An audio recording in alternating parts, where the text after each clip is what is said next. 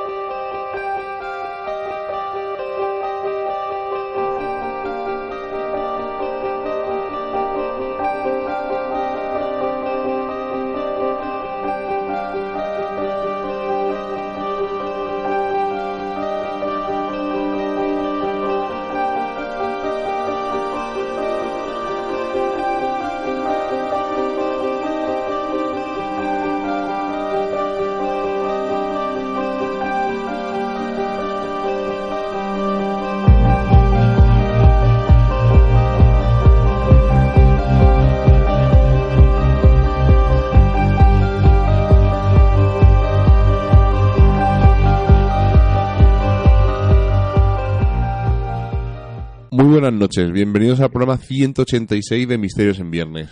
Un programa que ya hemos avisado de lo que vamos a hablar porque barajamos varios temas y al final pues nos hemos decantado por este porque eh, no es porque sea nada en especial, que bueno, tiene sus intríngulis algunas cosillas, pero queremos demostraros o queremos eh, crear el debate de cómo mm, hay mucho tiempo libre y la gente cualquier cosa hace que es un misterio y recorre ríos de tinta tanto en internet como en muchos sitios. Ya entenderéis de lo que os estoy diciendo. Tengo a mi lado como siempre a Seila Gutiérrez. Seila, buenas noches. Muy buenas noches Miguel Ángel y muy buenas noches a todos. Dinos un poco entonces de lo que vamos a hablar.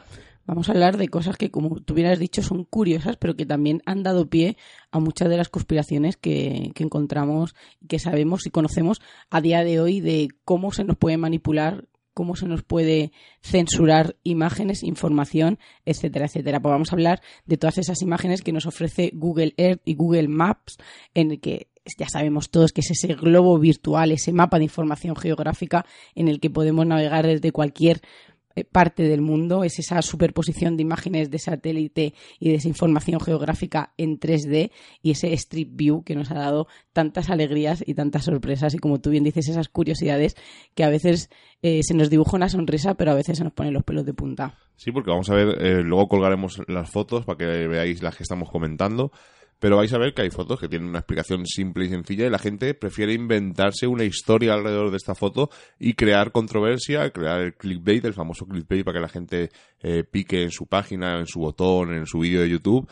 Y lo que interesa, pues al final de cuentas, no es resolver el misterio, sino simplemente eh, generar polémica, sea acertada o no, y vamos a ver si en algunos hay cierto o no hay cierto. Eh, también veremos curiosidades, cosas graciosas, o sea, un poco de todo, siempre relacionado en cierta manera, con el mundo del misterio. Y esperemos que, os sorprendan algunas de las imágenes que hemos elegido y seguro que muchas las conoceréis. Otra cosa antes de empezar, como siempre, recordaros que el 6 de octubre tenemos las terceras jornadas de la ciudad de Cuenca, aquí en Cuenca, eh, todo preparado ya, todo cerrado, todos los ponentes eh, preparados, faltan unos 15 días más o menos para que comiencen y estamos muy contentos con la aceptación que ha tenido. Eh, hemos colgado, hemos empezado a colgar carteles por toda Cuenca para que la gente venga y hay mucho interés, sobre todo en esa ruta nocturna extraña, esa visita que nos van a hacer unos seres del pasado o del futuro y tenemos todo todo preparado y hay mucha aceptación, ¿verdad, Seila? Sí, además ya tenemos cerrado, ya sabemos al colegio que le vamos a donar el material, es el Colegio Santa Teresa que está ubicado en los tiradores y decir que no nos han puesto ningún tipo de pega, cosa que se nos han puesto en algún otro centro. Vamos a donar ese material que vamos a recoger con esa entrada solidaria a las jornadas, a las terceras jornadas de Cuenca y sí, esperando que que muchos de nosotros nos conozcamos, que no lo hacemos ¿no? en persona físicamente y sobre todo pasar un buen rato, yo creo que es un momento para, para dar voz a, no solo al misterio como nosotros lo conocemos o la parte que más nos gusta, sino expresarnos y exponer ese abanico tan amplio que, que recoge el término misterio. y vamos a recordar un poco cuál es el, el cartel, porque habrá gente que no nos ha escuchado y no sabe de lo que estamos hablando. Bueno, pues la jornada del misterio se hace en el 6 de octubre, aquí en Cuenca. Lo hacemos en la beneficencia. Eh, En la Bene, como ellos le llaman, porque hay gente que en el cartel, la beneficencia es la Bene. Teníamos que haberlo puesto casi entre comillas. empezaremos sobre las diez y media, más o menos. Eh, haremos una pequeña presentación.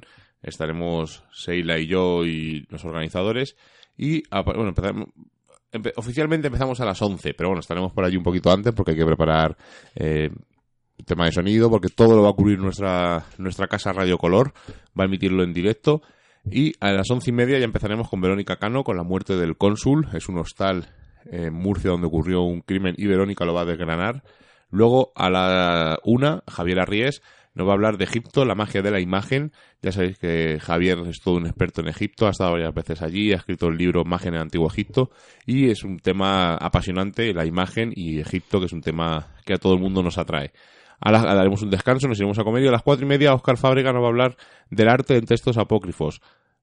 Sorprendente, solamente os digo eso, vais a, alucinar con lo que va a contar Oscar. Y luego, si queréis seguir alucinando, nuestro amigo Pierre Monteagudo nos va a hablar sobre el expediente Rojas, eh, un expediente que os va a sorprender sobre un científico llamado apellidado Rojas y os va a sorprender la historia y cómo ha intentado una conspiración encubrir a este señor. Y para finalizar a las siete y media haremos una, ah, bueno, haremos, nuestro amigo Pablo Vergel hará una charla eh, sobre su editorial R Ediciones Anómalas, sobre los proyectos que tiene y nos va a sorprender con una charla forteana que nos ha dicho que no va a decir de qué va a hablar para que todos nos sorprendamos. Cerraremos el congreso y a las 11 haremos una actividad nocturna en el casco antiguo que daremos en la catedral donde eh, os diremos lo que va a ocurrir en esa ruta tan extraña, en esa noche esperemos que sea tan mágica. Y sin más dilación, bueno, dime Sheila. Sí, sí. Ah, pensaba que ibas a decirnos No, alguna, no, no. alguna sorpresa no, de que última tenemos hora. unas ganas locas porque de verdad que lo estamos preparando con, con mucho cariño y que, y que queremos saber que, ¿no? que, que ese fin no es todo de, por una afición de forma amateur.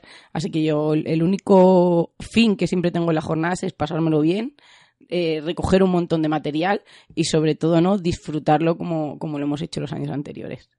Y ya sin más dilación, pues vamos a empezar a hablar de estos misterios de Internet, que los hemos llamado así, o misterios de Google Earth, o misterios de Street View, o como lo queráis llamar. Son imágenes curiosas, algunos lugares extraños. Y voy a empezar por lugares extraños, y no porque los lugares sean extraños en sí, sino que cuando tú en Google Earth intentas enfocar estos lugares, eh, la imagen está desenfocada. A raíz de esto, miles de personas dicen que hay una conspiración, que no quiere que se vea lo que allí ocurre, eh, algo nos están ocultando, realmente no se puede achacar sencillamente a un simple fallo del satélite. porque Para que os hagáis una idea, Google Earth lo que tiene es un satélite que va pasando en la órbita y va realizando fotos o va gra- ¿vale? y luego las juntan y hacen pues este mapa escaneado de todo el mundo. En algunos sitios está prohibido grabar, hacer fotos aunque sea desde el espacio, que nos lo comentará Seila, pero algunos están desenfocados y la gente lo achaca que algo extraño hay ahí, no puede ser, eh, nos están ocultando información. Bueno, pues uno de estos sitios es la llamada isla Anthrax, que está en Greenar, en Escocia, y es una pequeña isla escocesa de forma ovalada, de poco más de una milla de largo y menos de una milla de ancho, o sea que estamos hablando de kilómetro y poco, o sea, Pequeña. muy chiquitita. Está situada en la bahía de Greenar, a medio camino entre Gairloch y Ullapool, y lleva deshabitada desde, la década, desde hace un montón de años, eh, incluso décadas porque los científicos británicos arrojaron en ella una serie de bombas con antras durante la Segunda Guerra Mundial. Probaron las armas biológicas en 60 ovejas, que murieron en cuestión de días. A pesar de haber sido descontaminada, en 1990 la isla fue cerrada durante cinco décadas y hasta la fecha sigue siendo uno de esos misterios de Google Earth. Seila, cuéntanos alguna algún lugar prohibido por este Google Earth.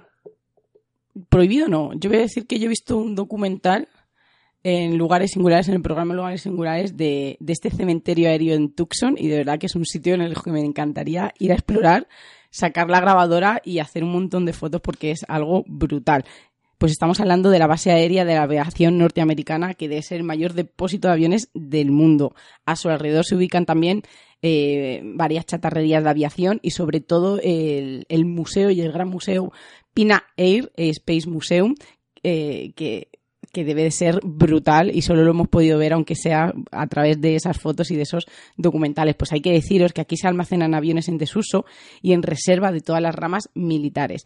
Y es que debido al clima ideal de las temperaturas que allí se ofrecen, que son unas temperaturas eh, muy medianitas, muy livianas y un clima muy seco, los aviones eh, tienen la mayor, eh, vamos a decir, conservación que podrían tener. Y es que eh, los aviones más, valiosos y los instrumentos más sensibles son movidos para su, su custodia perdón, y se les retira todos los líquidos y todos los aceites, las ventanas y puertas y todos son sellados para que ese mantenimiento se conserve intacto como el día que allí fue abandonado. Hay que decir que casi todos los aviones son desguazados, pero hay algunos eh, que, están disponibles para agencias federales como eh, para usarlos para combatir en incendios. Anteriormente dice que se vendían a particulares, pero que debido al movimiento que tenían traspasando droga, y en ese momento me acordé del avión que tenía Pablo Escobar, pues eh, decidieron no que esos aviones se quedaran allí hasta la eternidad para siempre y algunos poquitos los, los podemos ver en el museo. Pero hay que decir que la, que la vista ¿no? que tenemos aérea es brutal, lo podéis ver, vamos a colgar unas poquitas imágenes de los sitios en los que estamos hablando posteriormente, pero deciros que, es una pasada ver cómo ese cementerio de aviones están ahí, parece que se ha anclado el tiempo en ellos y deciros que la mayoría de, de estos aviones que se encuentran en el cementerio del desierto son de la época del Vietnam o posteriores y que está dividida en cuatro categorías dependiendo de su posible uso futuro, como puede ser en algunos que no están totalmente destrozados. Bueno, pues vamos a seguir. Voy a contaros dos sitios que están totalmente desenfocados. Es un poco extraño, ¿no? Que estos lugares estén desenfocados y acarrean, pues lo que hemos dicho, que la gente eh, elucubre que puede haber sido. Uno de estos sitios, como todos imaginaréis, es Rockwell, en Nuevo México, en Estados Unidos. Eh, es uno de los lugares para los amantes de ovnis más conocidos. Eh, además, se especula que hace muchísimos años cayó un ovni eh, cerca de la base. Hay cientos de vídeos en YouTube de posibles avistamientos cerca de Roswell. Hay vídeos incluso de gente que supuestamente se ha colado y ve cómo hay aviones eh, con forma de ovni que aterrizan, que despegan en forma triangular. Bueno, hablaros de Roswell sería dedicar un programa entero. Y evidentemente, como os imaginaréis, si pasamos con Google Earth las coordenadas de Roswell, Nuevo México, del área 51, no se ve, eh, se ve, pero se ve totalmente desenfocado. Y otro sitio que se ve desenfocado, que es bastante curioso, es el jardín de Getsemaní, os sonará a todos, está en Jerusalén, en Israel, y es uno de los lugares de peregrinación cristiano más sagrados del planeta. Está mencionado tanto en el Evangelio de Mateo como en el de Marcos, y se dice que es el jardín donde Jesús pasó la noche antes de ser crucificado. Está cubierto de olivos, algunos tienen incluso 900 años de, edad, y está situado, evidentemente, en el Monte de los Olivos en Jerusalén. Pero lo curioso que es que mientras que millones de personas viajan al lugar para poder verlo por sí mismo, si uno quiere verlo de Google Earth, no muestra una visión borrosa de la localización poder divino, el poder de la peregrinación, la fe hace que esos satélite de Google Earth impida definirlo como estamos acostumbrados. No lo sabemos y ahí lo dejamos. Desde luego, para nosotros es un simple error, pero ahí dejamos y cada uno que saque su propia conclusión. Más lugares, Eila. Sí, yo en este programa he elegido sobre todo esos patrones eh, que existen, sobre todo en las zonas alejadas, en desiertos, en los que la conspiración sale a flote. No sabemos muy bien por qué aquellos símbolos y figuras geométricas o casi imposibles aparecen en lugares remotos, pero hay que decir, como bien has dicho, mira, Javier va a venir a hablar de figuras, ¿no? del simbolismo de las figuras, va a hablar Oscar, ¿no? De esa importancia de esos símbolos y es que todas las culturas que conocemos hasta hoy en nuestra historia eh, han tenido un lenguaje simbólico. Lo necesitamos para relacionarnos con el mundo espiritual, sobre todo para, para hablar de esos términos entre lo divino y lo humano. Un símbolo es la expresión, es el resumen de una idea, de un concepto, de un sentimiento espiritual. Y hay que decir eh, que, nos hace ver ¿no? nuestra pertenencia a un todo sagrado mayor que nosotros mismos y los símbolos básicos y primigenios que todos conocemos y que se han reconocido en todas las culturas son el círculo, la cruz, el cuadrado, el triángulo y todos estos símbolos y formas aparecen en los patrones que os voy a ir contando poco a poco a lo largo del programa. Pero el primer patrón que, os voy a hablar esta noche es el patrón que, que existe y que se encuentra en la mitad del desierto de Egipto. Y es que gracias a estas imágenes de los satélites podemos ver una estructura y espectacular, impresionante, en forma de espiral que se encuentra en el desierto de, Egipto y que aquí sí que tenemos que empezar a hablar de esas teorías eh, que se acercan a esas explicaciones de por qué estos patrones y muchos eh, se, se, adelantan ¿no? a dar la explicación de que son pistas de aterrizaje extraterrestre, incluso eh, que podrían estar dando algún mensaje a esos seres de otros mundos. Pues en realidad se trata de una instalación realizada en 1997 por la artista Danai Stratou y dos arquitectos más, y la idea de la pieza era que el desierto es un estado mental, un paisaje de la mente y esta, esta instalación ofrece una doble experiencia, la visión aérea de la forma y la experiencia física de atravesar caminando la espiral. Originalmente la instalación había sido hecha en torno a un gran lago azul que brillaba en el centro, pero la, erosión ha acabado con el lago y en unos años la erosión acabará completamente con la instalación que fue cavada con una maquinaria pesada. La obra que buscaba reflexionar sobre el infinito entre el desierto y el mar y sus evocaciones ahora también parece reflexionar sobre el paso de tiempo.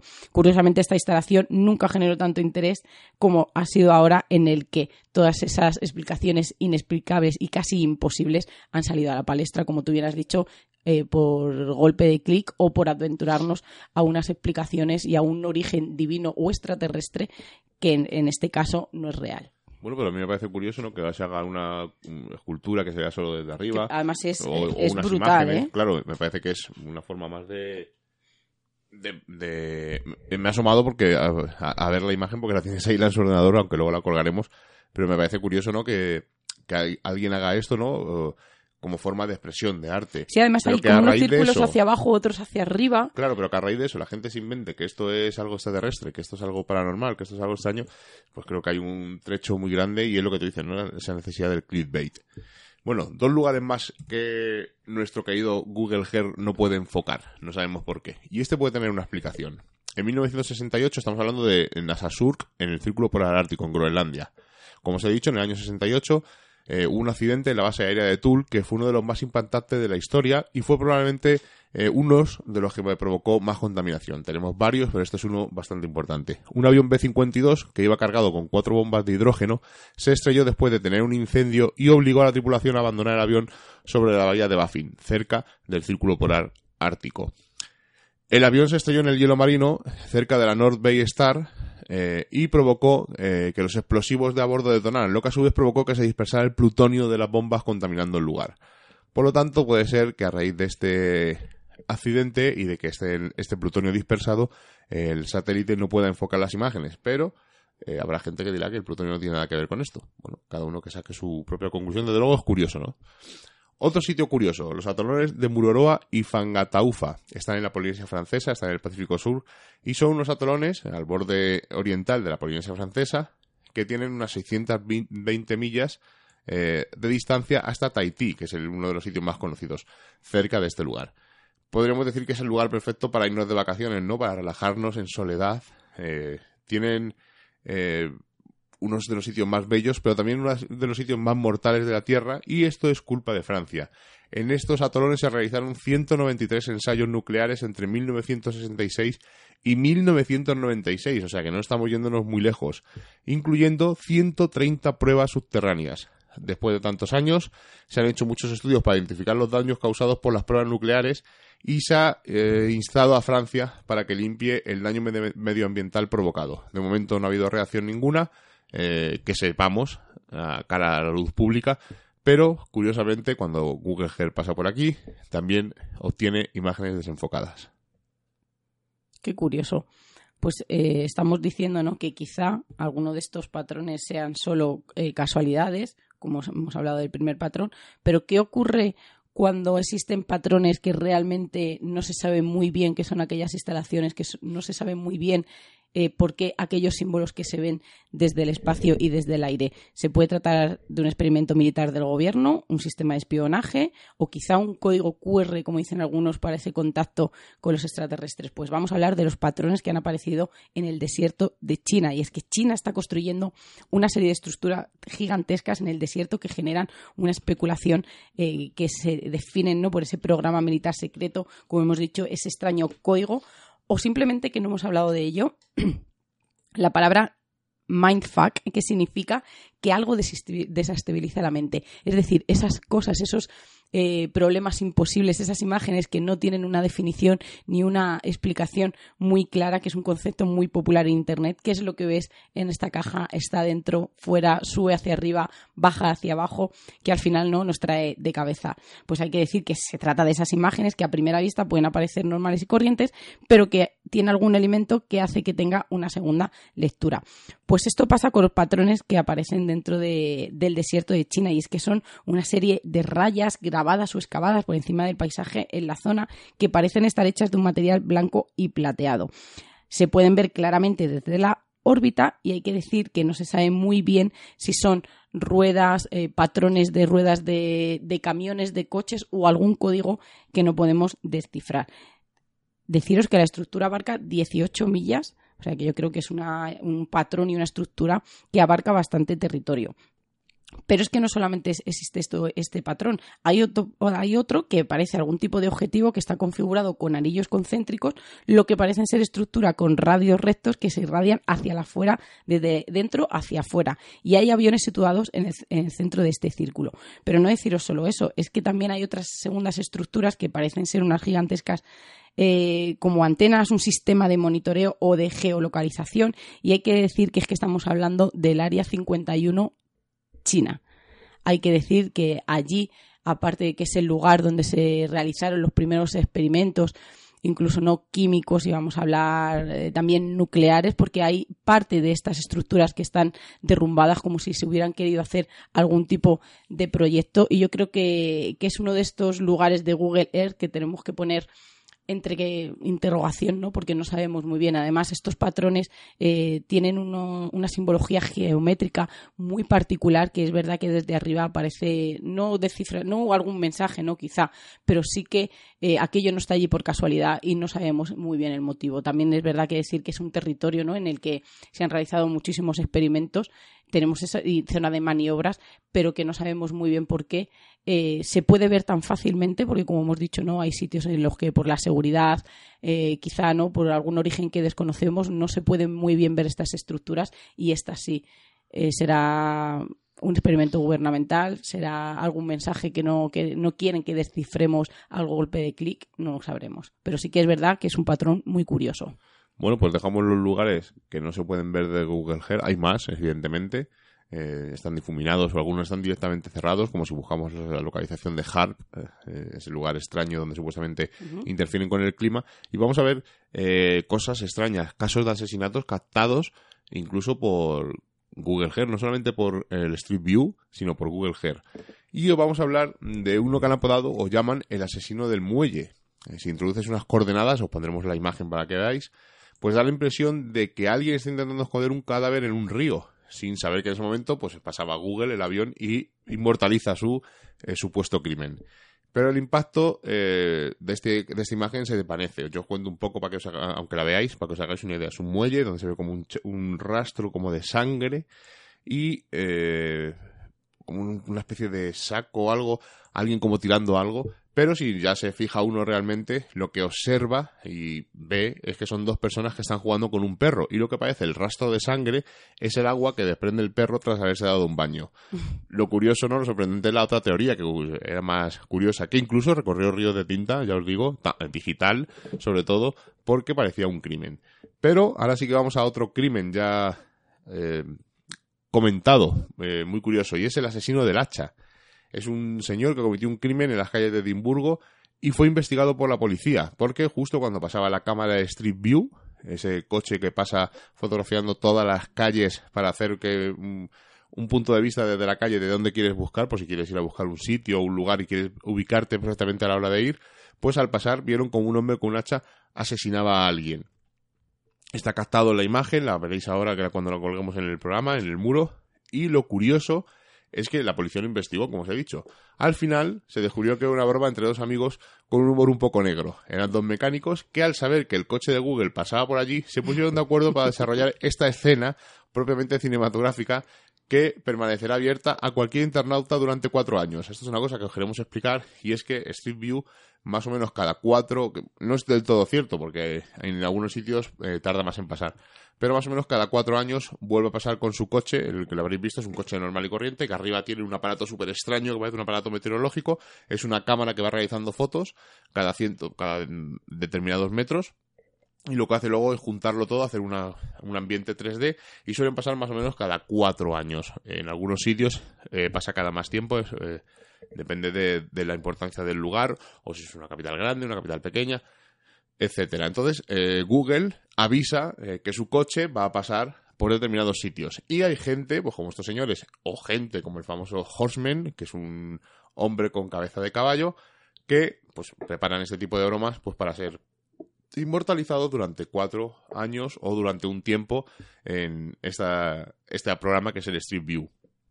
Hay decenas de casos, podéis ponerlos, sobre todo son eh, temas de humor, eh, gente que cuando pasa el coche pues están esperándoles con pistolas, gente vestida de submarinista que sale corriendo detrás del coche, o sea, hay un montón y es súper curioso y todo esto es a raíz, no porque sea una casualidad, no porque el coche pasara justo en ese momento que están asesinando, como es el caso que estamos comentando, sino que Google avisa, oye, nuestro coche Street View va a estar en determinado lugar. Qué mentes tan privilegiadas, de verdad. Eso y, qué eh, mucho, y qué tiempo, ¿no? De sobra. Eso iba a decir, ¿no? Que en, eh, España que somos muy dados a los memes, pues cuando pasa el coche del Street View, eh, nosotros una vez trabajando, lo voy a contar, una vez trabajando, pasa que llegamos tarde, porque sabíamos que pasaba por ahí el coche, estábamos pendientes, pero cuando ya pasó, subimos corriendo a ver si nos pillaba para hacernos la foto, pero no, no nos pilló. y yo ahora estoy recordando y viéndola de mi pueblo, que alguien me lo dijo, es verdad que se veía a mi abuelo cuando pasó el Street View eh, cuando pasó el coche haciendo las imágenes y el claro, evidentemente ni lo sabía porque es un coche casi normal que si tampoco te fijas no... no sí, pero bueno, es un coche normal, pero, lo de la parte de arriba no es normal. Hombre, escucha, ¿te acuerdas aquella vez que, que, vimos uno muy parecido que pensábamos... Bueno, y, lo, y dijimos, madre mía, parece como el de la peli de Twister con Dorothy arriba. Sí, es un poco así para que la gente se haga idea, cierto, cierto. Sí, pero mi abuelo evidentemente no sabía lo que era aquello. Joder, me hizo una ilusión ver a mi abuelo ahí en Google, pero bueno, son, son curiosidades. Casi todo el mundo, pues cuando sabe que es el coche del Street View pasado por su casa, o por su calle, pues lo pone porque le hace. Ah, qué curioso, que vamos a ver la, nuestra casa. Vamos a ver. Pues si no la vieras todos los días. Nosotros lo hicimos, ¿te acuerdas? que eh, Para ver nuestra antigua casa en Madrid, para ver el, por la ventana y tal, y se veía a la vecina que estaba paseando y se le veía en la foto pasando justo por el bar que había al lado de casa. O sea que son, tonterías, pero casi todo el mundo lo hacemos, evidentemente. Ha pasado el coche de Street View, voy a ver qué fotos ha hecho, a ver qué ha puesto. Sigamos, sigamos con Internet. Sí, voy a ir a otro patrón que también tiene muchísimo misterio y es el que se encuentra en Nevada. Pues la primera imagen que vemos cuando, cuando uno marca, ¿no? O cuando uno señala este patrón misterioso, pues son esos símbolos que se encuentran alrededor de esta zona y sobre todo esas huellas que han dejado unos vehículos que parecen ser vehículos pesados y que dejan una gran huella, ¿no? Que, que tarda en desaparecer la ubicación del terreno es tan extraña como los símbolos que hay ahí. Es que hay que decir que se sitúa al norte de la famosa supersecreta Área 51 y de la instalación Nevada Test Range, sitio donde se, realizó la primera prueba de la bomba atómica. La zona es una zona de tierras bajas, secas, en la que hay unas poquitas crestas, pero no siempre fue así, porque hace unos 12.700 años, en la edad de hielo, el gran lago La eh, aparecía allí, ¿no? Era donde se ubicaba. Hacia el final del Pleistoceno, el calentamiento producido por el cambio climático provocó que la mayor parte de la superficie del lago se secara y quedara en condiciones similares a la de un desierto. Ahí podemos empezar a desarrollar una pequeña teoría en el que quizá en, la, en lo más eh, profundo ¿no? de, este lago que quede algo, ¿no? queden algunas especies que hoy podríamos rescatar y que no serían conocidas para, los para el resto de los mortales. La zona de prueba se caracteriza, como hemos dicho, por esas tierras bajas, secas, desérticas, y hay que decir que en esta área también es la zona en la que ocurrió el accidente OVNI de Carson Sink el 24 de julio de 1952, cuando dos tenientes coroneles experimentados de la Fuerza Aérea asignados al Pentágono iban en un vuelo B-25 al este de San Francisco, cruzando el Carson Sink cuando se encontraron con tres ovnis que pasaron muy cerca y a gran velocidad. Hay que decir que en esta zona apenas crecen algunas pequeñas especies que, casi no tienen relevancia y que también notamos, como hemos dicho, ¿no? cuando un vehículo pasa por este lugar que deja una huella a largo plazo.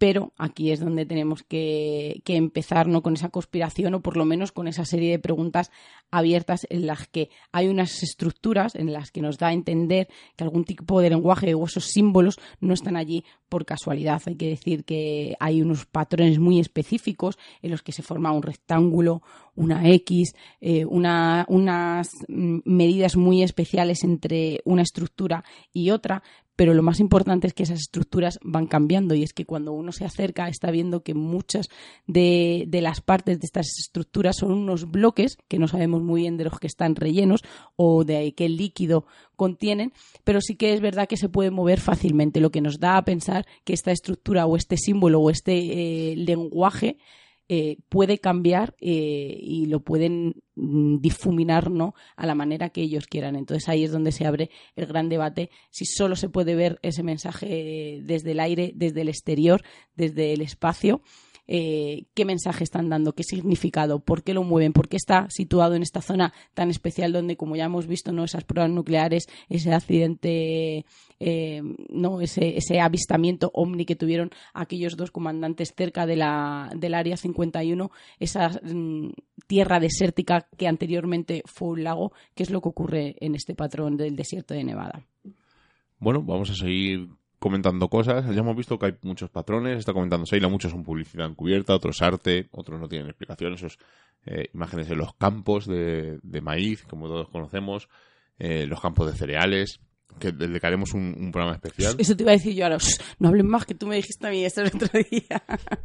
Pero si buscamos en Google Earth podéis encontrar anomalías como eh, Nessie en el lago Ness, un cangrejo gigante de 15 metros, un kraken en determinados lugares.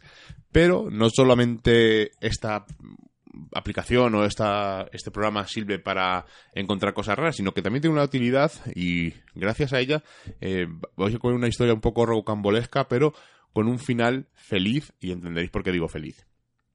Eh, un hombre eh, desapareció en Michigan, en Estados Unidos, se llamaba David Lee Niles, estaba diagnosticado de cáncer y depresión y salió en coche un día en 2006 y desapareció.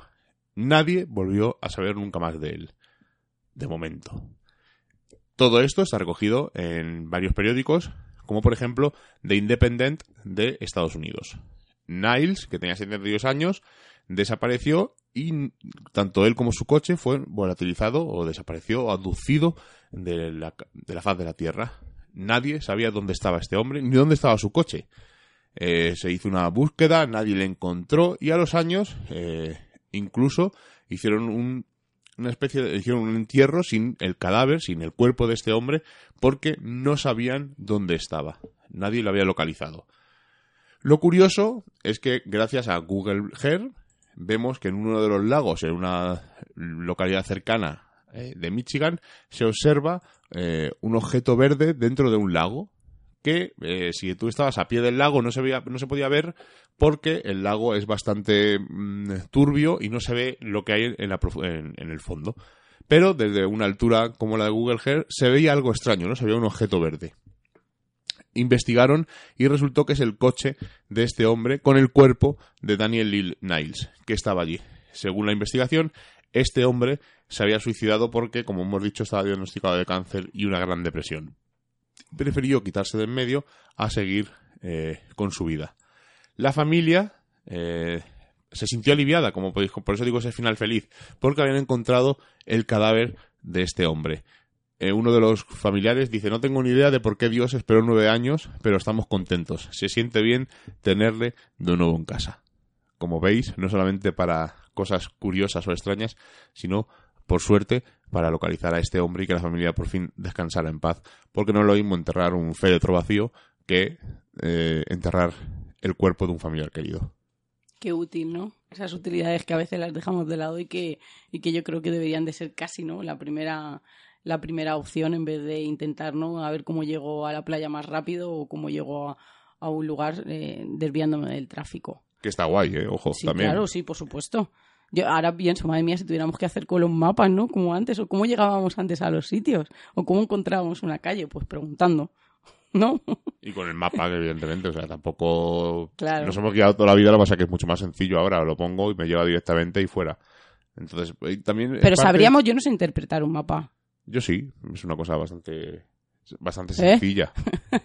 No, ¿te parece sencilla? Sí, un Pues a mí no me más- parece que no. O sea, un mapa un- es un mapa, pero si yo tuviera que ir de aquí a una calle eh, que está, por ejemplo, en el centro de una ciudad en la que nunca he ido, me parece súper difícil. Además, yo creo que me crearía una incertidumbre y un nerviosismo el saber si vas bien o no, porque muchas veces las señales no están muy bien preparadas, casi no las hacemos ni caso. Yo, a mí me parece muy difícil interpretar un mapa, ¿eh?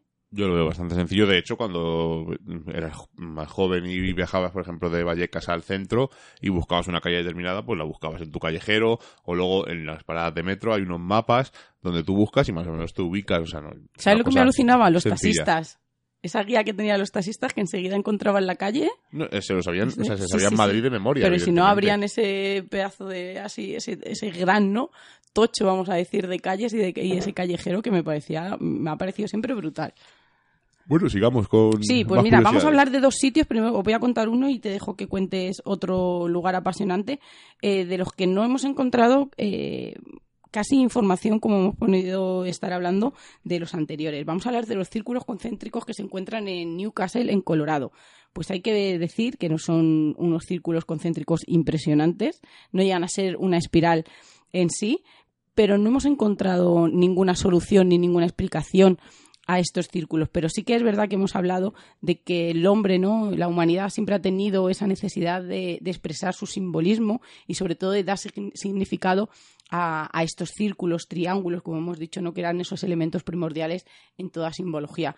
Pues hay que hablar de, voy a hablar de los círculos. ¿Qué significan los círculos? ¿Por qué dibujamos este, estos patrones? Pues imagen, su imagen proviene del circo solar, del disco solar, perdón, el sol, creador de la luz, el señor del fuego de la vida. Es ese elemento crucial para la existencia de la vida en la Tierra hay que hablar que, el, círculo nos hace girar a la naturaleza entera, sus ciclos, los ritmos, el movimiento entero, es decir, una, una totalidad ¿no? por la que nosotros nos movemos, esas estaciones, esos días, esas horas, el tiempo, ¿no? Yo creo que, que es muy importante, ¿no? Y que todo gira alrededor de un círculo. El círculo se cierra sobre sí mismo, lo que también representa ese infinito, esa unidad, esa perfección, esa relación con el cielo, eh, y la tierra, esa unión que nos hace ¿no?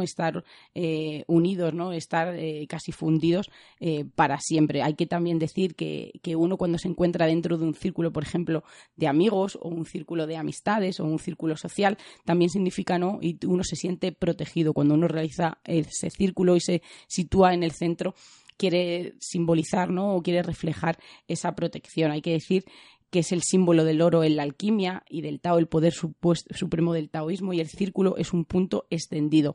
Se representa lo grado del desarrollo, de la evolución de la conciencia del ser, el perfeccionamiento, la armonía, al ser una, una, una pieza, ¿no? un elemento casi perfecto y que también, como deciros, nos representa la conciencia del ser, el situarse dentro de, de, un círculo. Así que yo creo que muchas veces cuando expresamos tanto en los círculos de las cosechas, como tú bien has dicho, o como en esa escultura que hemos hablado al principio del programa, o como estamos hablando ahora de esos círculos concéntricos que existen en, aquí en, en, Newcastle, en Colorado, pues hay que decir ¿no? que quizá no haya otra explicación que esa, ¿no? El, el placer de plasmar ese simbolismo y sobre todo de que si alguien lo pudiera ver como nosotros al golpe de clic o con una simple avioneta eh, entienda ¿no? lo que significa ese círculo, esa unión con lo de arriba, con lo de abajo, con el infinito y con ese punto de protección.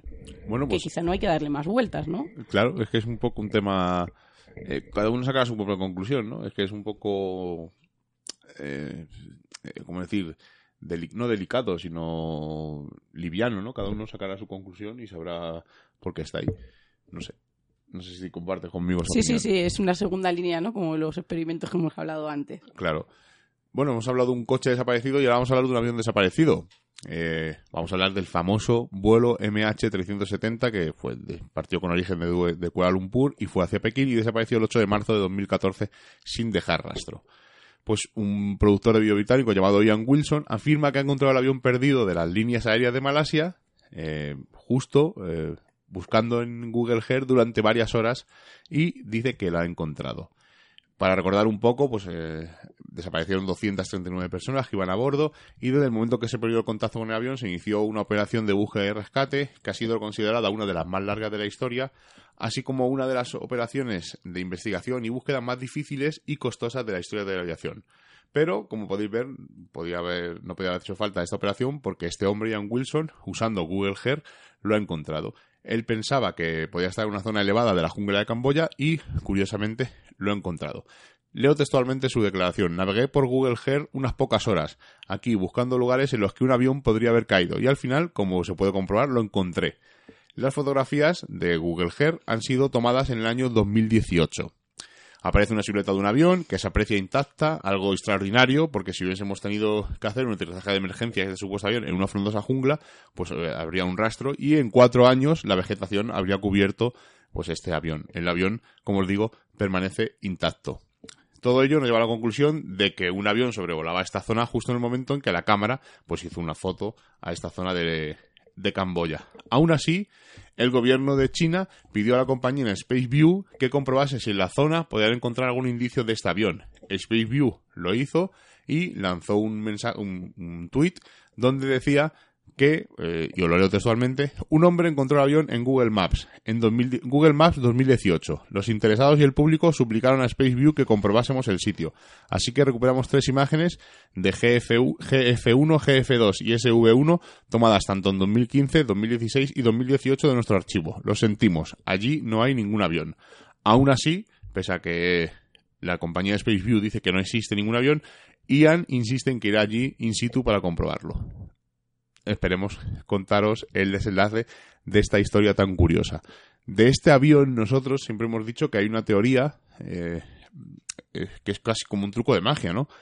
Eh, poca gente lo, nombra, pero justo al poco tiempo, a las dos semanas o al mes, se estrelló un avión idéntico, con las mismas... o sea, idéntico al vuelo MH370, con todos los pasaportes juntos, que aparecieron juntos en un montón, y que es como, pues, como tapar, eh, un, es el típico truco de magia, ¿no? Como tapar un elefante con, pues, evidentemente con un elefante más grande. La cortina de claro. Pues esto es un poco igual. Lo que pasa es que ese segundo accidente eh, pasó sin pena ni gloria por los informativos. Yo me recuerdo de verlo muy rápido, o sea, otro avión ha aparecido, otro avión se ha chocado y tal, y nunca más este primer avión apareció. Y yo creo que es la forma más sencilla, ¿no? Pues estrellamos otro avión, o hacemos que se estrella otro avión, o decimos que el avión estrellado es otro segundo avión y tapamos el primero.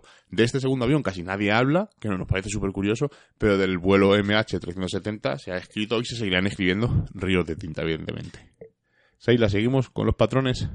Sí, este es muy parecido al anterior. Como hemos dicho, vamos a hablar de un triángulo gigante que se encuentra en Whitman, en Arizona, un patrón que no se encuentra eh, muy poquita, vamos, casi ninguna información sobre él. Y que deciros, pues que el triángulo, eh, yo creo que es una de esas figuras geométricas, sobre todo ese triángulo equilátero, ese triángulo perfecto que tiene los lados iguales que, que representa, sobre todo desde la antigua, vamos, desde la más remota antigüedad, eh, esa parte esotérica que tienen todas las religiones y todas las filosofías, y es que ellos piensan que, toda esta parte misteriosa dedicada a las masas, eh, que era eh, usada con un número de personas muy determinada que tenía unos conocimientos que les llevaba a ese crecimiento interno, y es que hay que deciros que el triángulo es la clave de la geometría que se basa en la sección áurea llamada esa proporción divina, esa proporción perfecta donde tendríamos que hablar ya de esos números mágicos que sintetiza la Trinidad del ser como producto de la unidad del cielo, del cielo y de la tierra,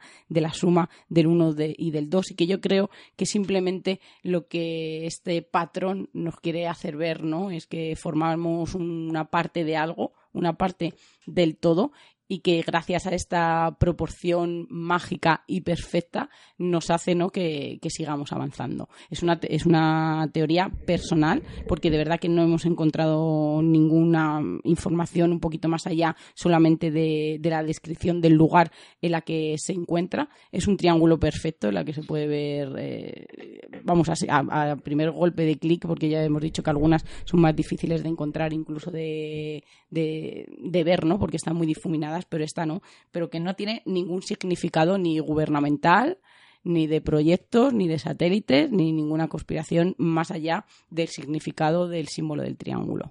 Voy a nombrar muy por encima. Hay una aplicación también que se llama Google Mars, que son eh, hacen una especie de capeado de mapa de Marte con fotos de satélite, de naves que pasan cerca, o sea, un poco hay un batiburrillo. Y hay una, lo voy a nombrar, no voy a dedicarme tiempo porque es una pérdida de tiempo tanto para nosotros como para vosotros. Hay gente que dice que hay bases allí de extraterrestres o bases humanas y que la NASA nos está engañando o que simplemente es una broma. Bueno, de esto si lo queréis buscar vais a ver la sarta de información contradictoria, por no decir otra cosa, que observaréis sobre un sitio donde casi nadie, bueno, casi nadie no, donde nadie ha ido, solamente ha ido ciertos roboces o ciertos rover eh, que eh, pasan por la, por la superficie del planeta Marte, como siempre una versión oficial, y mm, porque no sabemos realmente si están allí o no, como dirían muchos conspiranoicos, y eh, pues a partir de ahí pues habéis visto el cangrejo de Marte, la silueta de una mujer en Marte, un tenedor en Marte, bueno, paridolias que evidentemente se solucionarían con una cámara de más resolución que evidentemente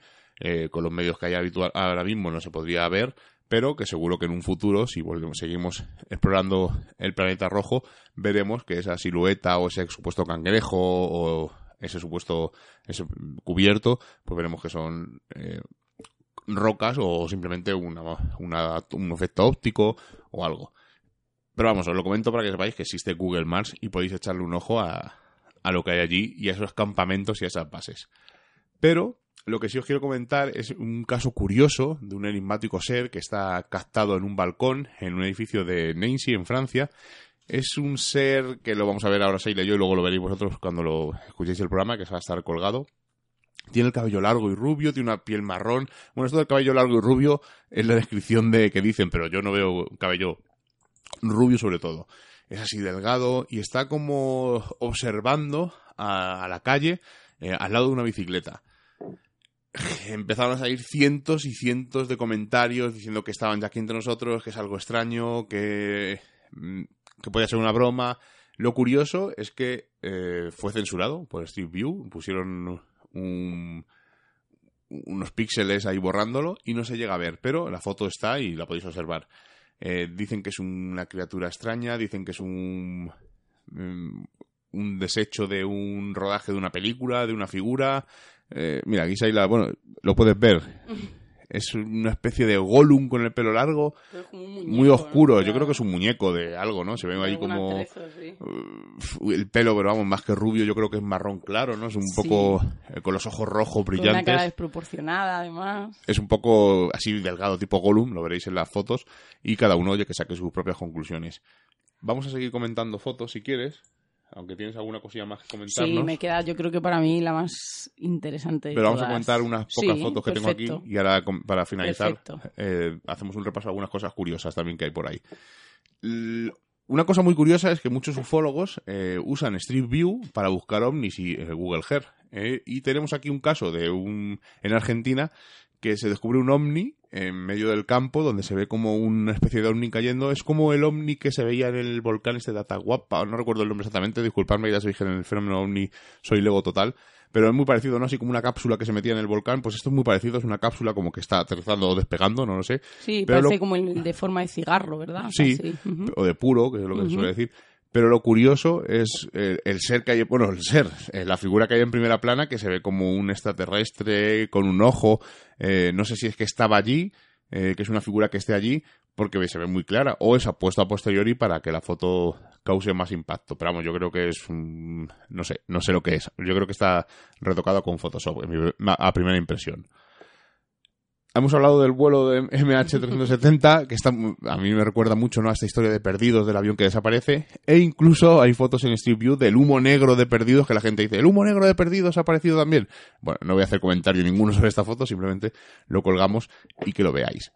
Os hemos incluido al Horseman, al famoso hombre caballo, que lo podéis ver en decenas de fotos de Street View, eh, pues un señor con una cabeza de caballo que habéis visto seguro en muchas fiestas, en muchas películas, porque se puso muy de moda durante una época y todo el mundo llevaba esta, bueno, todo el mundo, todo el mundo que le gustan estas cosas llevaba esta típica caballa, es que cabeza un de caballo. propio. Sí, claro, Horseman. Tiene un mérito. Además hay una serie de animación que se llama Horseman Borja o algo así, que también eh, está, no es que esté inspirada en este personaje, pero es muy parecido a esta figura que estamos diciendo del Horseman.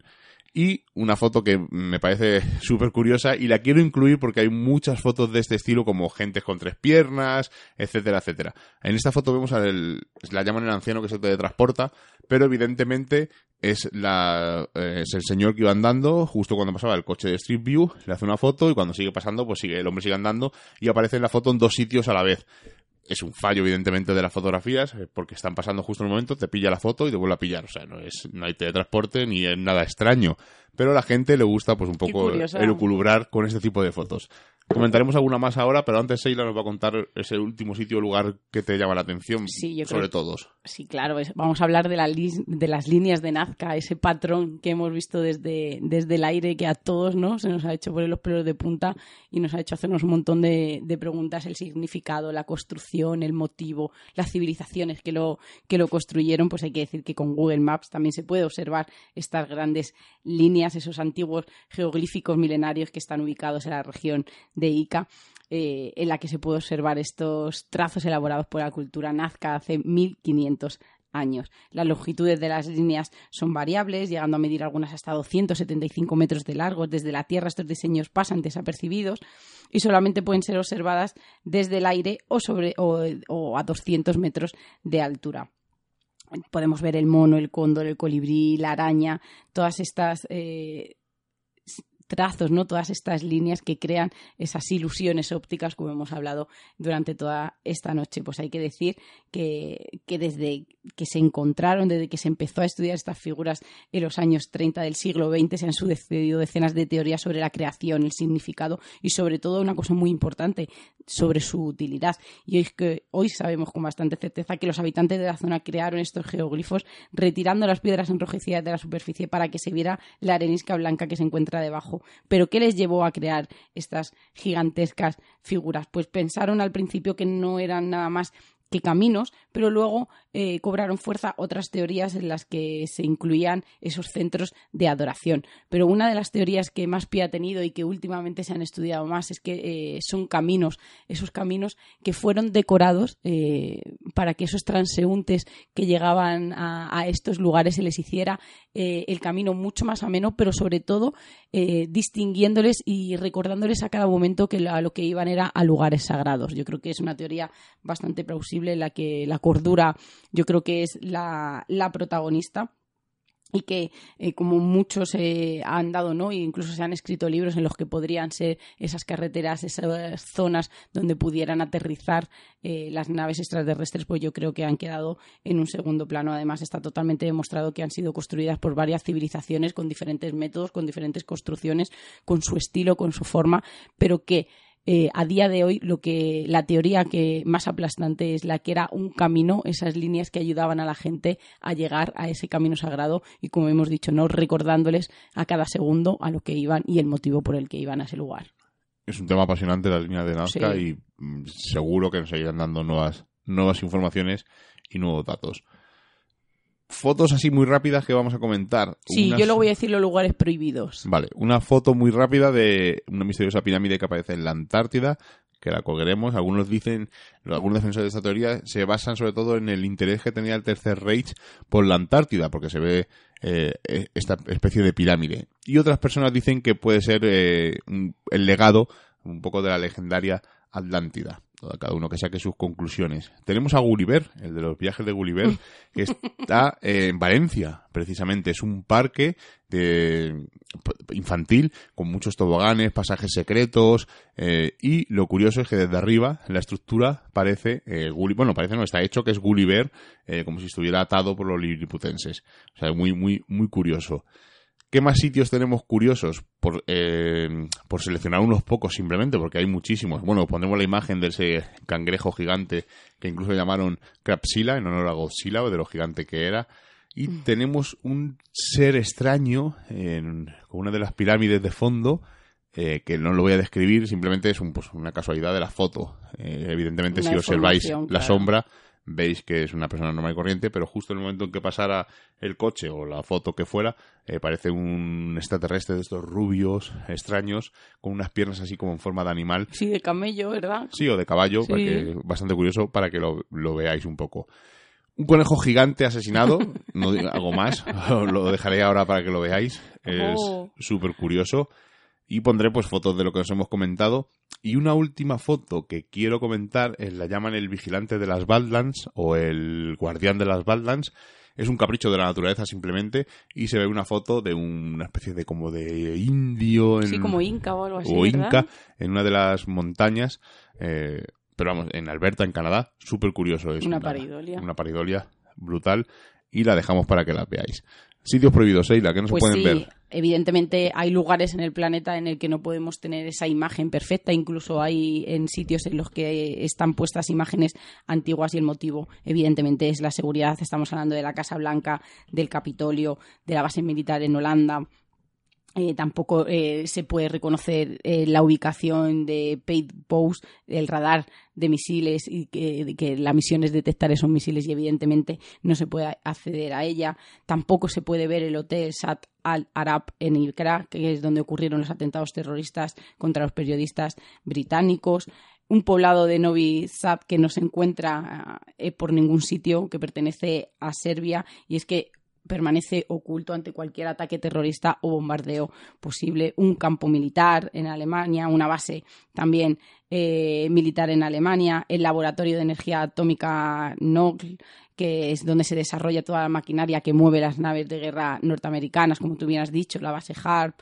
Y sobre todo una muy curiosa que nos ha parecido que, se, que está en Utrecht, en Holanda, que, que no aparece por ningún sitio este lugar. Y es que, como bien has dicho, no existen errores en Google Earth, en Google Maps, en los que, por algún motivo, pues este lugar de Holanda no aparece.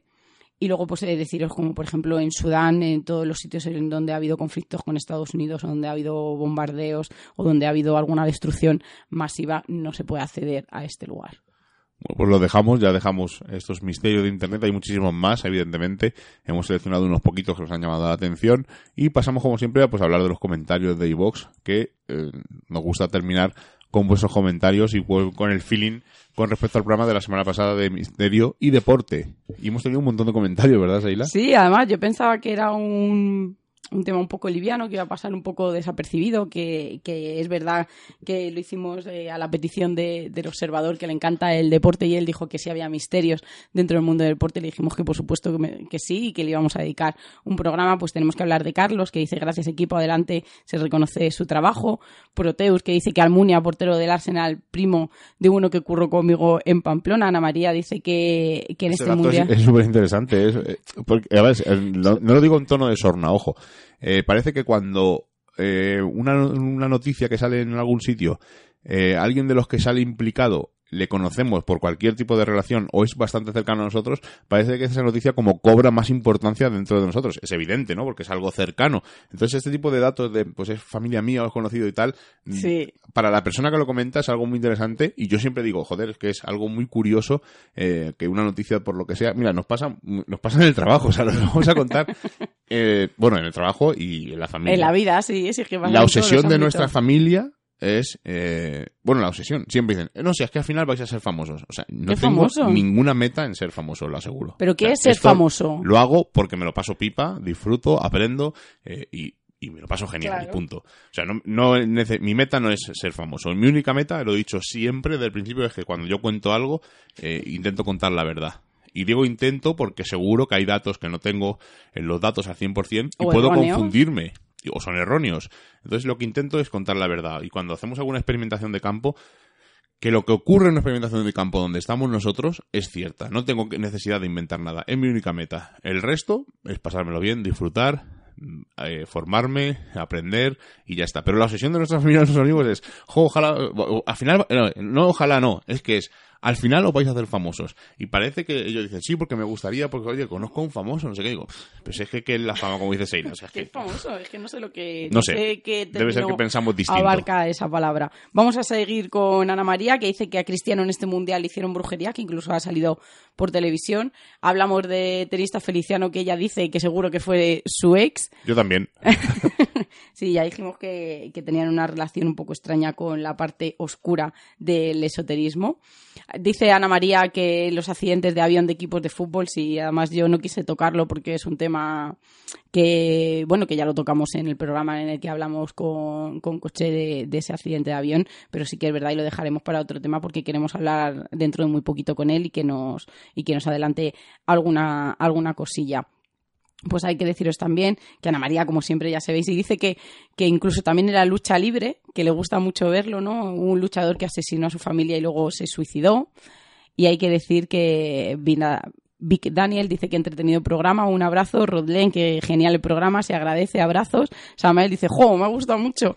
Oíros es como acudir a una cita familiar, pero con ganas de la buena. Yo siempre digo, ¿no? ¿Cómo pasar la Navidad? Bien en familia. Pues a Samael la ha pasado en este, en este caso igual, no, es una broma, pero no, nos alegra, ¿no? Que dice que acude a una, a una cita familiar y nos manda muchos besos. Miguel Ángel Quero Martín, fabuloso programa, mis dos temas preferidos, el deporte y el misterio. Gracias. Pues sí, es un cóctel que, que hizo explosión y que yo creo que, que nos lo pasamos bastante bien. Arpia nos dice que el de Ramsey no me lo sabía. Sí, que sí, sí, eso lo sabía. Ah, sí, sí, es verdad, que sí que se lo sabía y que se apunta al programa de los castillos, por supuesto, ya quedaste invitada y así será.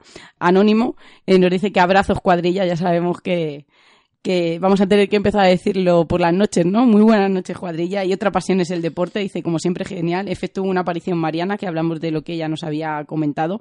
Es gratis, se puede, ir todo el mundo, está en un entorno mágico, la familia sigue cuidándolo, aunque ya no viven allí. Y otro museo genial de brujería, ocultismo e inquisición es el de Potes, imprescindible visita. Pues sí, tendremos que hacernos una visitilla por ahí arriba. Y otro entorno genial que deja soñar con elfos, hadas y duendes. Y os llevo conmigo cada semana. Muchísimas gracias, gracias, sonrisas y amor. Así que yo creo que, ha quedado claramente ¿no? Que, tenemos que hacer una visita por todo el norte, que nos queda mucho que, visitar por aquellos lugares. Y Wolf nos dice que buen programa, me gusta cómo lo hacéis y también lo afable que sois. Además, quiero dar las gracias no solo por vuestro trabajo y tiempo que empleáis, que no es poco seguro, sino por no censurar o bloquear los comentarios de los oyentes.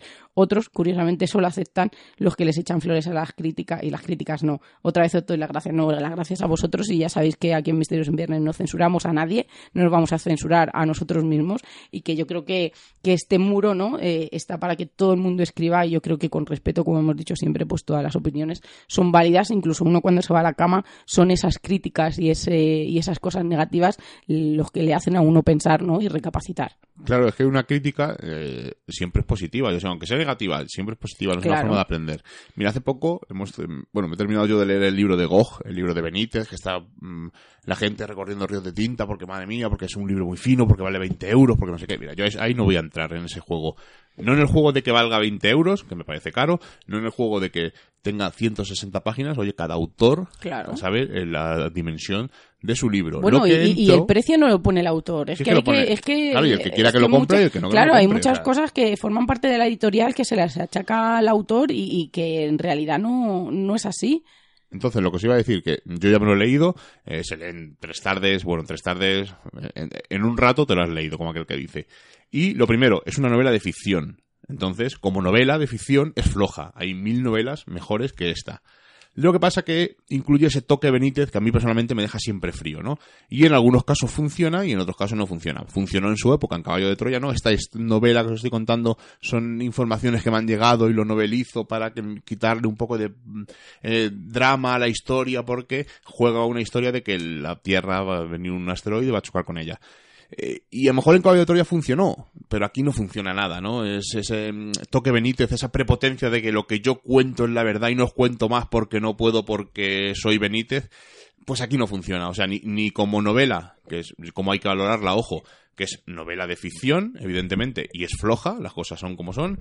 Y ya, si metemos ese toque Benítez, que creo que jode completamente, desde mi punto de vista, ojo, la novela como lector, eh, ese, además pone un recuadro final como diciendo, he hecho unas cosas para que quitarle importancia a la historia porque si os contara todo, o sea, ese toque Benítez que a mí personalmente me sobra, porque, por ejemplo, cuando se dedica a recopilar datos, a recopilar casos, me parece excelente. O sea, estoy mm. bien, es uno, de es uno de mis libros de cabecera, y lo he dicho y lo diré siempre. Y, por ejemplo, solo para tus ojos, aunque te toca el tema Omni, eh, me parece súper interesante porque son recopilación de casos y casos y casos que nunca se han publicado.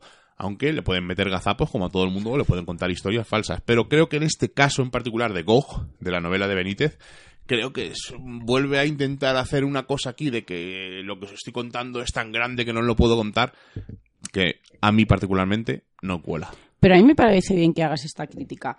Pero no solo porque has pagado y yo creo que, que tienes el derecho de hacerlo, sino porque muchos de los comentarios que yo he estado leyendo ponen, pero tú crees que esto, porque mucha gente no comparte contigo lo que tú estás diciendo, ¿tú crees que esto le importará a Benítez? A Benítez? No sé qué. Pues, Pues mira, no. pues sí, Pues no, a él le da igual, No. es como... mm, sí, yo creo que sí, porque son sí, porque personajes tan no. alejados de No, nosotros. no. Sí, como creo- tipo Stephen sí. King, No, eh, pero yo tipo eh, Michael Crichton en su época A cuando el ver, hombre que, estaba que vivo. es verdad que hay veces que a la gente las críticas no las deja en un baúl y no, y no le supone nada para ellos, ¿no? Pero yo creo que, que igual que él ha hecho caso como para hacer aquí o querer reflejar un poco, ¿no? Esa mezcla entre lo real y lo irreal, lo ficticio y lo real, pues hay que decir que que en esta vez pues quizá no le ha funcionado y sí que se lo toma a Ojo, modo a mí. constructivo. A lo mejor lo lees tú no, y te pero, funciona. No, pero es verdad que yo he visto, no, no lo he leído todavía, pero sí que es verdad que muchos de los comentarios eh, están muy de acuerdo contigo, ¿no? Y vais en la misma, luni- en la No, misma yo lo, línea. lo máximo que he visto, o sea, lo- yo comentarios de ese estilo como el mío, yo no he visto casi ninguno. He visto gente protestando incluso antes de salir el libro a la venta de que valía 20 pavos, de que no sabían de... Porque encima no te pone hipnosis en la parte de atrás del libro. Espera, si es que lo tengo aquí. No, no. Mira, lo tengo aquí, lo tengo aquí justamente. Os lo leo textualmente. Pero eso está bien, a mí me gusta. A mí no. Gog es el libro que nunca hubiese deseado escribir JJ Benítez. Esas son sus palabras, pero escrito está. Según el autor Navarro, lo más importante de esta supuesta novela es lo que se intuye, lo que no se lee. Sí, Gog es una pequeña joya envenenada. Se trata del libro más breve y dramático del autor de Caballo de Troya. La información contenida en Gog es tan importante que probablemente es falsa. Sinceramente, si no lo lee, mejor para usted. ¿De qué va? Pues oye, aquí si lees esto dices, no sé de qué va. Pues oye, pon que es una novela o pon que es una historia de un... No sé. Pero es que no lo es. Pero Entonces, sí, es, una yo- novela, es una pero novela. es que yo creo que es tan difícil de reflejar que el editor ha decidido atrás. No, es eh, Pero que a mí me- a mí publicidad. me- pero a mí me encu- pare- es, es una forma de hacer publicidad, de, de generar el. No la alerta social, porque evidentemente eso no le genera alerta social, pero sin- para generar la curiosidad en el Pero autor. escucha, en y el no, lector logra- para y no lo ha logrado. Estás hablando que antes de que la gente lo leyera o comprara ya estaba hablando del libro. euro. Pero Sí, yo bueno, creo pero que... cualquier cosa que escriba Benítez es como Stephen King. Cualquier cosa que escriba Stephen King, la gente va a hablar de ella. Ya. Sea o no una mierda. Yo no entro. Yo no creo estoy que, diciendo que yo este creo libro que sea en el malo. fondo las Digo críticas es a todos nos hace, yo creo que al final las críticas a todos nos hace removernos en lo más, a lo mejor interno de uno y yo creo que, que a mí me parece bien que existan las críticas, que haya gente que las hagas, pe- que las haga, perdón, pero yo también creo que, que está bien, ¿no? Porque a uno le hace persona y le hace recapacitar en el, en el momento como tú dices, ¿no? En el que uno se piensa que está en ese escalafón y que no le puede bajar nadie, pues yo creo que las críticas te hacen poner los pies en Mira, el te, voy a- suelo. te voy a recordar una cosa que vas a decir, ostras, mm, puede que tengas razón. La carrera de Benítez está ya más que mm, planificada desde hace un montón de años. Pero yo creo que casi son compromisos lo que está no, no, haciendo, escucha, ¿no? escucha, porque yo me acuerdo perfectamente que dijo esto cuando fuimos a verle la Sí, presentación de Solo para sí, tus ojos. lo que vas a decir, dijo, claro. tengo un libro escrito que no quiero publicar. Claro. Evidentemente es este, ¿no? Por lo que están dando a entender. Y esto lo hizo hace dos años en la, en la presentación de Solo para tus ojos en Madrid. Por lo tanto, eh, y creo que Álvaro le preguntó, ¿cuándo va a haber más información sobre Caballo de Troya? O no sé qué. Y le dijo, en 2021, en 2000... O sea, tiene la carrera tan planificada de que cada año va a sacar un libro y ya los tiene escritos o ya los tiene eh, eh, maquetados o preparados o como lo queráis decir, que creo que le da igual lo que le digamos, evidentemente. Es Yo un creo que como no. Stephen King en su... Pues a ver, Estoy sí. hablando de que Benítez no es santo de mi devoción, pero yo creo que no. Yo creo que en el fondo, aunque públicamente digas que te dan exactamente igual lo que te digan, ¿no? Esas cosas que a veces se dicen en el dentro del círculo de amigos como desprestigiando todo lo que te están diciendo a lo mejor miles de personas que coinciden en la misma opinión. Yo creo que cuando uno se va a la cama y, y se acuesta, ¿no? Y reposa, yo creo que sí, Miguel. Yo creo que no, que le da igual. No. Eh, lo importante es la promoción del libro. Le funciona porque la gente está hablando de él, evidentemente. Eh, lo que me sorprende es que la gente lo critique antes de hablarlo, antes de leerlo, perdón, antes de hablarlo, antes de leerlo. Pero una vez que lo lees, que se lee en un rato, pues oye, cada uno puede sacar su conclusión. Habrá gente que lo vea de, "Ay, pues como novela de ficción funciona, pues ole. Oye, ves que Benítez, este es el toque Benítez, pues ole. Pero a mí particularmente, mira que vuelvo a decir que es que estoy bien, es uno de mis libros de cabecera. O he leído libros hace poco que me parecen muy curiosos, pero este no. Así que lo dejamos ya, de hablo más de, de Gog. Podría hablar de Hereditary, pero lo dejamos para otro No, día. Que la hemos visto ya por fin, por cierto. Que es una peli que se vendía mm, como lo último en De- terror en psicológico. Pero es que a mí no me parece tampoco terror psicológico. La semana que viene lo comentamos, déjalo. La semana que viene lo comentamos porque si no al final no- nos vamos a hora y media. Seis, la semana que viene, ¿de qué vamos a hablar? No lo sabemos. Lo dejamos en interrogante. como- sí, últimamente estamos en plan interrogante. Puede ser castillo, ladrones de cuerpos. No sé, lo veremos Ah, la sobre la de marcha. de cuerpo me gusta, que lo teníamos pendiente. Bueno, pues ahí se queda, lo dejamos en un cliffhanger, como se dice en términos cinematográficos, y la semana que viene os resolveremos esta duda. Buenas noches, Eila. Muy buenas noches. Adiós, pequeño explorador, que no hemos dicho nada al principio. Nos saluda con la mano. Muy buenas noches a todos. Como ya hemos pasado el umbral mágico de la medianoche y nos reclama el misterio, nos ocultamos nuevamente en nuestras guaridas a seguir con nuestra vida mundana. Y la próxima semana nos volvemos a encontrar con nuevos temas del misterio, los cuales no revelaremos en su totalidad, porque recordad, estáis escuchando en Radio Color, en la 106.2, Misterios en Viernes. Hasta la semana que viene.